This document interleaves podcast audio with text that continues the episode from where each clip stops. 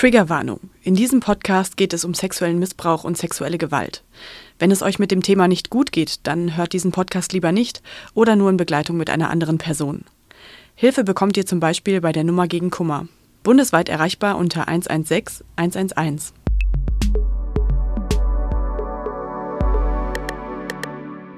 Herzlich willkommen, liebe Zuhörer, zu diesem Interview mit Frau Dr. Andrea Schleu.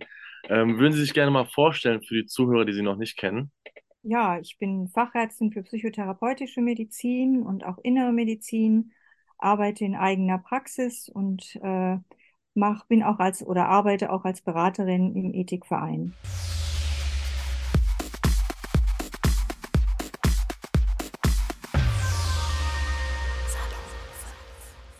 Sie haben es angesprochen, Ethikverein. Was hat es damit auf sich? Was ist der Ethikverein? Ja, der Ethikverein ist ein Verein, wo sich engagierte Leu Leute treffen, die psychotherapeutisch arbeiten und festgestellt haben, dass im eigenen Fachgebiet äh, auch Machtmissbrauch stattfindet, Grenzverletzungen stattfinden und dass die Patienten, die davon betroffen sind, ähm, ja große Schwierigkeiten haben, sich Gehör zu verschaffen, Glauben zu finden und vor allen Dingen auch Hilfe zu finden. Und aus diesem Grunde haben wir damals den Verein gegründet, 2004, um auch für diese Patienten eine Anlaufstelle zu bieten, weil das sehr schwierig für die ist. Sie haben von Fehlern gesprochen, die die äh, Therapeuten sozusagen ausüben. Wie können diese Fehler aussehen? Die können ganz unterschiedlich, ganz verschieden aussehen. Es kann sein, dass eine Therapie, ich sag mal, unsachgemäß und unprofessionell beendet wird. Es kann sein, dass äh, jemand beschimpft wird, beleidigt wird. Es gibt körperliche Übergriffe, sexuelle Übergriffe oder auch finanzielle Ausbeutung. Es gibt manchmal Verstrickungen wo, was weiß ich, wenn man versucht, zum Beispiel das Kind seiner Freundin zu behandeln, solche Sachen führen immer zu ganz komplizierten Verstrickungen und meistens zum Schaden des betroffenen Patienten und der Therapie, die, die da geführt wird. Mhm.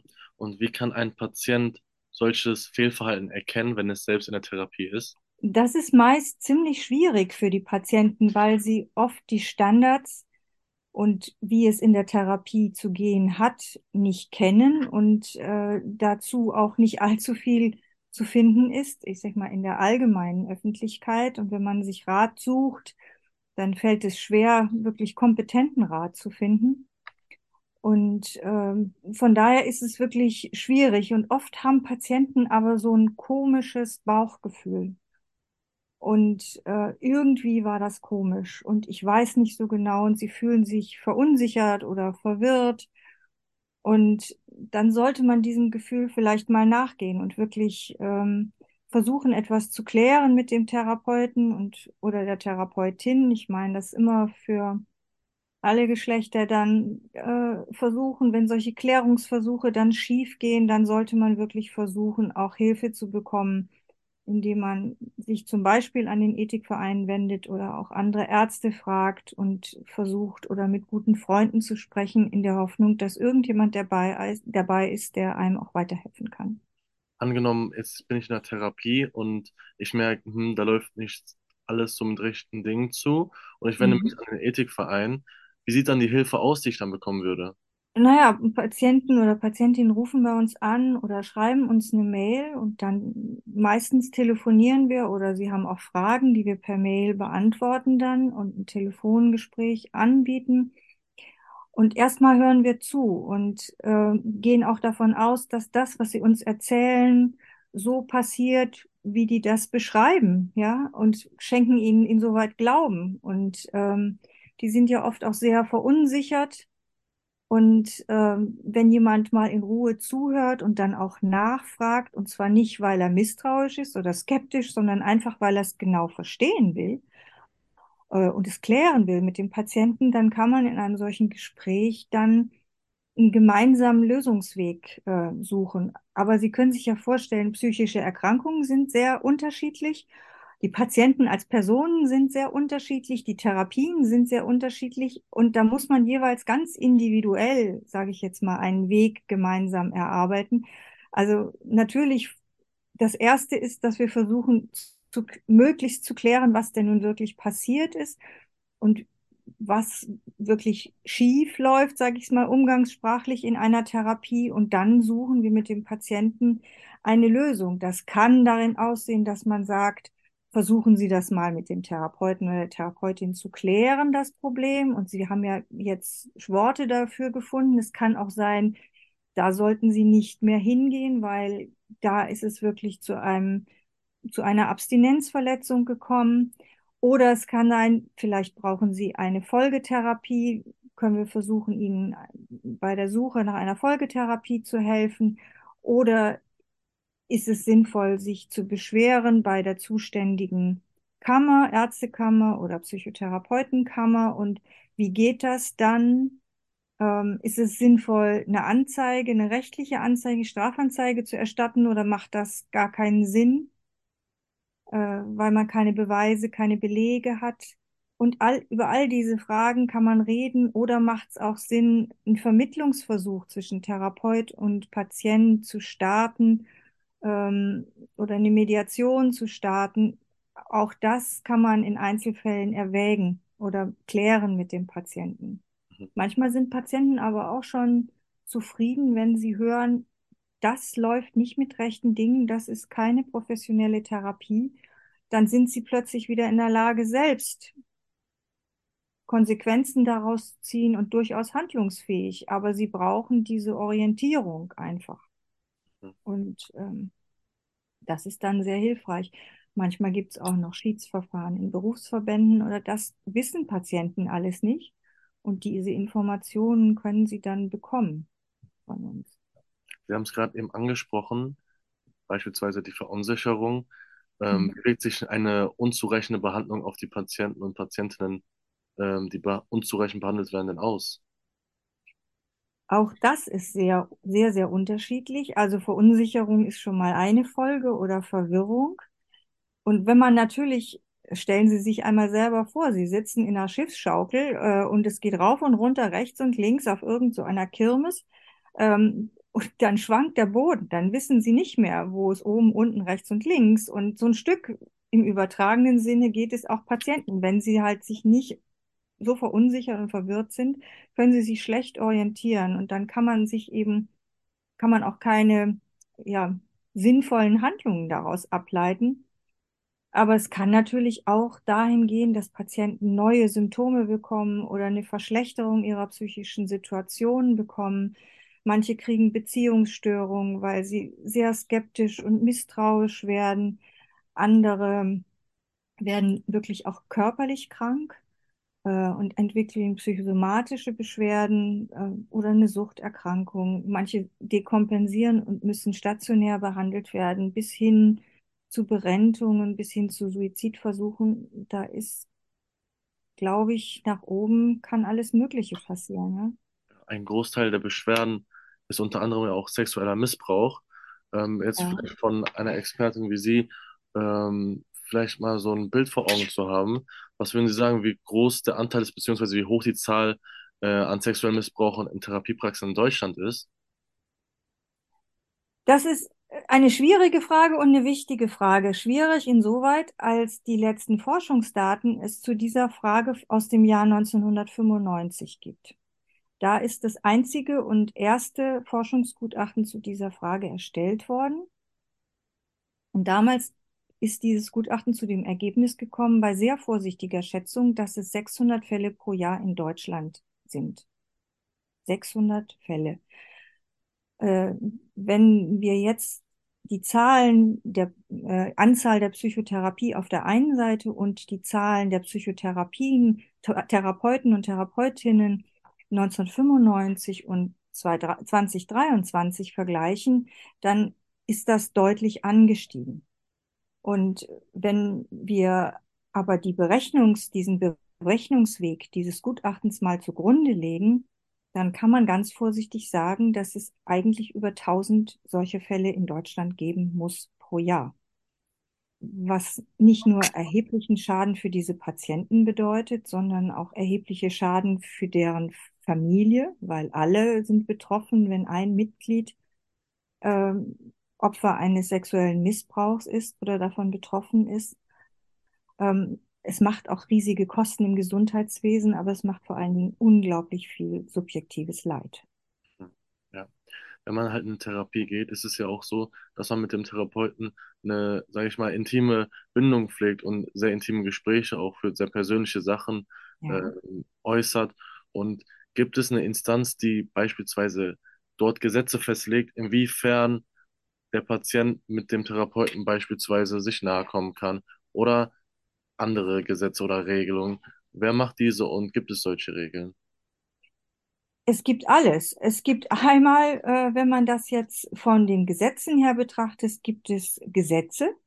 Da gibt es den Strafrechtsparagraphen, äh, sexueller Missbrauch in Psychotherapie und Beratung ist verboten und steht unter Strafe. Auch der Versuch steht unter Strafe und dabei ist es gleichgültig, von wem die Initiative ausgeht, ob vom Therapeuten, Therapeutin oder Patient, Patientin.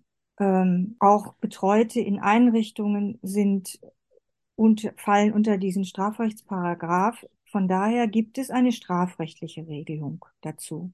Ähm, es gibt auch zivilrechtliche Regelungen dazu, weil äh, Schadensersatz und Schmerzensgeld sind ja zivilrechtliche Ansprüche, die man gegenüber jemandem hat, der einem Schaden zufügt. Und ein Patient, der betroffen ist von einem sexuellen Missbrauch, erleidet auf jeden Fall einen Schaden. Es ist schwierig, diesen Schaden zu beziffern, weil Schadensersatz in Deutschland ist zunächst mal finanzieller Schadensersatz, aber es ist auf jeden Fall ein Schaden, den er erleidet und den kann man geltend machen, wenn man Belege dafür hat, genau wie im strafrechtlichen Bereich. Das ist aber naturgemäß schwierig. Und dann gibt es auf einer weiteren Ebene natürlich Bestimmungen, sag ich mal, der untergeordneten Normen. Also ein niedergelassener Arzt oder Psychotherapeut muss sich auch an das Sozialgesetz, an die Zulassungsverordnung halten. Und auch in allen diesen untergesetzlichen Regelungen gibt es Regelungen, dass Patienten nicht geschadet werden darf. Und das heißt, eine kassenärztliche Vereinigung äh, kann einschreiten, wenn sie davon Kenntnis, ist, Kenntnis erhält und ähm, zum Beispiel Konsequenzen hinsichtlich der Zulassung machen. Ein Arbeitgeber kann, kann einschreiten, wenn es im Angestelltenbereich ist, weil es auch arbeitsrechtliche Bestimmungen gibt. Aber auch das ist eine schwierige Angelegenheit, weil ähm, es natürlich auch schwierig ist für einen Arbeitgeber, sowas zu beweisen. Und ähm, wenn ein Arbeitnehmer, eben auch ein Psychotherapeut oder Arzt, gegen eine Kündigung vorgeht, bekommt er oft Recht. Ich habe mal jemanden, eine, eine Beratungsstelle, eine Familienberatungsstelle in der Beratung gehabt. Die hatten einen Berater, der hat sogar eingestanden, dass er einen sexuellen Missbrauch bei einer Klientin gemacht hat. Und das Arbeitsgericht hat ähm, diese Beratungsstelle, die Familienberatungsstelle, gezwungen, diesen Mann wieder einzustellen. Was, sag ich mal, aus psychotherapeutischer Sicht völlig unverständlich ist, ähm, weil das eigentlich ein Grund für eine fristlose Kündigung ist. Es ist aber schwer durchzusetzen vor deutschen Gerichten. Und dann gibt es natürlich noch als untergesetzliche Norm die Berufsordnungen. Berufsordnung für Ärzte und die Berufsordnung für psychologische Psychotherapeuten und Kinder- und Jugendlichentherapeuten. Und jemand, der gegen die Berufsordnung äh, verstößt, der kann ein berufsgerichtliches Verfahren bekommen. Das heißt, auch da gibt es durchaus Regeln, die das untersagen. Aber auch da ist es schwierig, wirklich zu seinem Recht zu kommen und auch langwierig. Und für Patienten äh, bedeutet es leider, dass in der Zeit, wo diese rechtlichen Verfahren laufen und manchmal gehen die Beschuldigten in die zweite Instanz oder in die dritte Instanz, das dauert dann sehr lange und das ist eine sehr lange und sehr schwierige Zeit für die. Nicht jeder schafft das und deswegen kann man es auch nicht jedem empfehlen. Aber es gibt durchaus Regeln und Standards. So ist es nicht.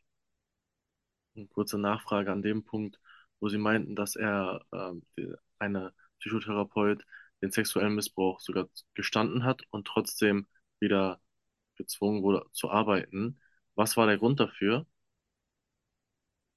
Ja, der Arbeitgeber wurde gezwungen, ihn wieder einzustellen.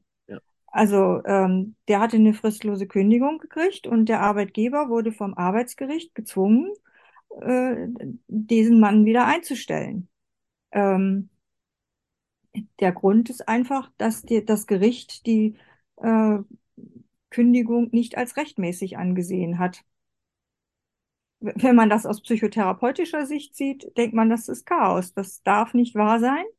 Aber das Arbeitsgerecht ähm, oder die Arbeitsgerichte geben in sehr, sehr vielen Fällen, weit über der Hälfte der Fällen, den Arbeitnehmern Recht und versuchen sie gegen unrechtmäßige Kündigungen durch den Arbeitgeber zu schützen. Ähm, das, das ist nachvollziehbar, aber in diesem speziellen Fall für mich dann nicht mehr nachvollziehbar. Und aus diesem Grunde ist es dann leider so, dass Arbeitgeber oft ähm, eben keine fristlose Kündigung aussprechen, sondern Aufhebungsverträge schließen mit also Mitarbeitern, die sexuellen Missbrauch begehen, muss ja auch nicht nur ein Arzt sein, kann ja jemand auch aus dem therapeutischen Team sein. Und das bedeutet dann, dass ähm, die betreffende Person äh, einen Aufhebungsvertrag macht und in der nächsten Klinik oder Beratungsstelle eine neue Anstellung antreten kann ne? und da weitermachen kann. Wir haben es eben angesprochen, es gibt gewisse Gesetze und Grenzen, die der Psychotherapeut einzuhalten hat, selbst ja. wenn die Initiative vom Patienten ausgeht. Wenn sich der Patient oder die Patientin beispielsweise verlieben sollte in den Psychotherapeuten, was ja auch mal vorkommen kann, wie sollte der, äh, soll der oder die Therapeutin bestenfalls damit umgehen?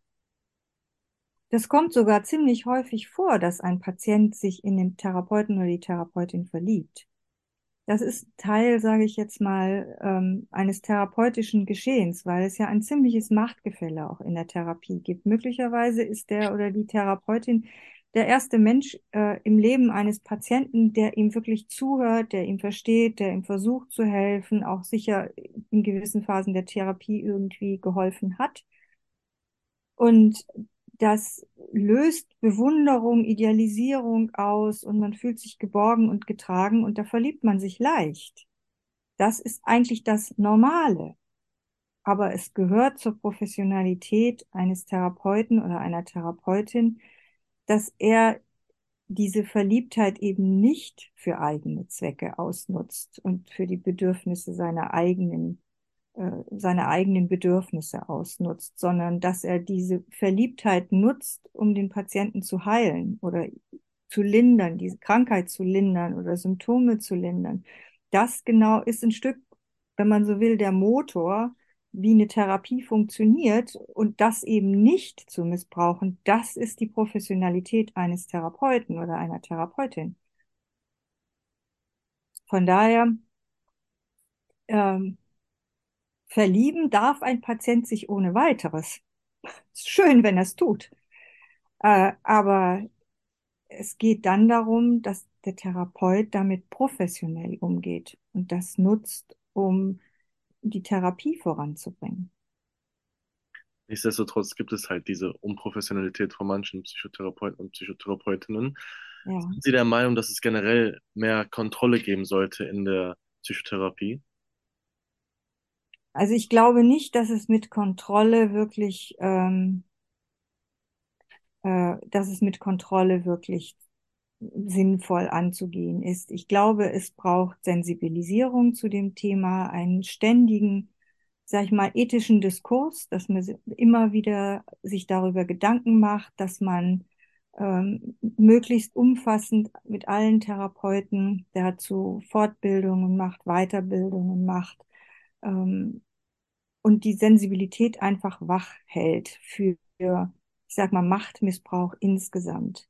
Weil Therapeuten, Ärzte sind alle in einer mächtigen Position und mit Macht kann man was Gutes erreichen. Macht ist ja an sich nichts Schlimmes und die Macht aber nicht zu missbrauchen, sondern äh, darauf kommt es ja an und da braucht man, eine, glaube ich, eine wache Sensibilität und die kann man nur durch, durch einen, ich sag mal, Fehlerdiskurs oder eine Fehlerkultur äh, wirklich einfach auch lebendig halten. Von daher glaube ich, Kontrolle allein äh, ändert nichts. Was ich allerdings denke, was nötig wäre, ist, dass die Beschwerdeverfahren oder die Berufsgerichtsverfahren und die rechtlichen Verfahren, wenn es denn zu Verfahren kommt, dass die auch mit einer besseren Stringenz verfolgt werden können im Sinne der Betroffenen. Da habe ich das Gefühl, dass in unserer Rechtsprechung, nicht in den Gesetzen, die sind ausreichend in der Regel,